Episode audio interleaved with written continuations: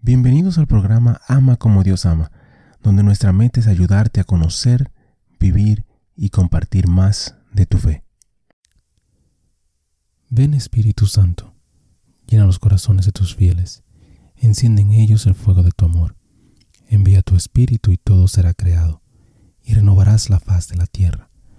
Oh Dios, que has iluminado los corazones de tus hijos con la luz del Espíritu Santo, haznos dóciles a sus inspiraciones para gustar siempre el bien y gozar de su consuelo. Por Jesucristo nuestro Señor. Amén.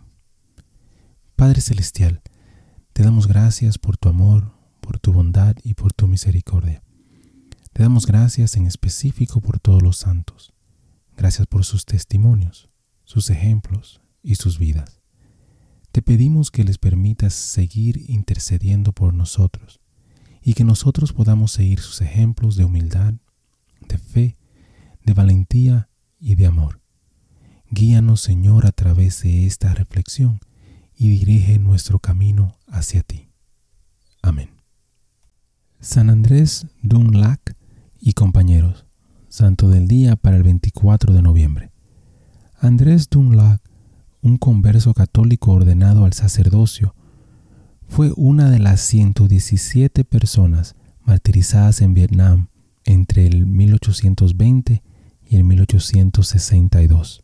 Los miembros del grupo de compañeros dieron su vida por Cristo en los siglos XVII, XVIII y XIX y recibieron la beatificación durante cuatro ocasiones diferentes entre el 1900 y el 1951.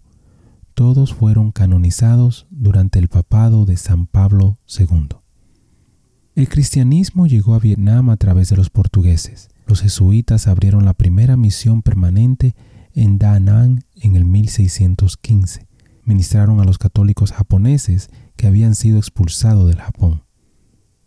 Se lanzaron persecuciones severas al menos tres veces en el siglo XIX. Durante las seis décadas posteriores al 1820, entre 100.000 y 300.000 católicos fueron asesinados o sometidos a grandes dificultades.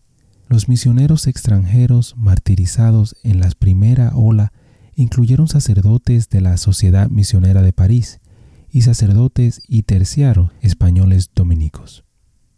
En el 1832, el emperador Ming Man prohibió a todos los misioneros extranjeros y trató de hacer que todos los vietnamitas negaran su fe, pisoteando un crucifijo. Al igual que los agujeros de los sacerdotes en Irlanda durante la persecución inglesa, se ofrecían muchos escondites en los hogares de los fieles en Vietnam. La persecución estalló nuevamente en el 1847, cuando el emperador sospechaba que misioneros extranjeros y cristianos vietnamitas simpatizaron con una rebelión dirigida por uno de sus hijos. El último de los mártires fueron 17 laicos, uno de ellos un niño de nueve años, ejecutado en el 1862. Ese año, un tratado con Francia garantizó la libertad religiosa a los católicos, pero no detuvo toda la persecución. Para el 1954 había más de un millón de católicos, alrededor del 7% de la población en el norte. Los budistas representaron alrededor del 60%. La persecución persistente obligó a unos 670.000 católicos a abandonar tierras, hogares y posesiones y huir hacia el sur. En el 1964 todavía había 833.000 católicos en el norte, pero muchos estaban en prisión. En el sur, los católicos estaban disfrutando de la primera década de libertad religiosa en siglos. Su número aumentó por los refugiados. Durante la guerra vietnamita, los católicos sufrieron nuevamente en el norte y nuevamente se mudaron al sur en gran número. Reflexión.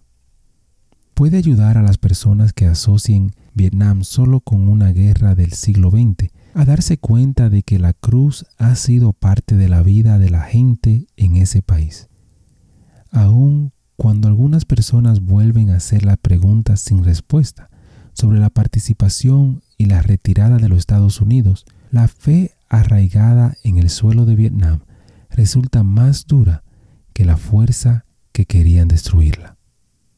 Hermano y hermana, te invito a pedir por Vietnam, por los mártires y por todos los países del Asia que aún tienen persecuciones contra los cristianos.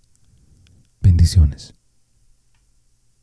Gracias por compartir y participar en esta reflexión con nosotros. Te invito a suscribirte al canal y a compartir la reflexión si piensas que puede ser de bendición para alguien más. Que Dios te bendiga y te ayude a ti y a tu familia.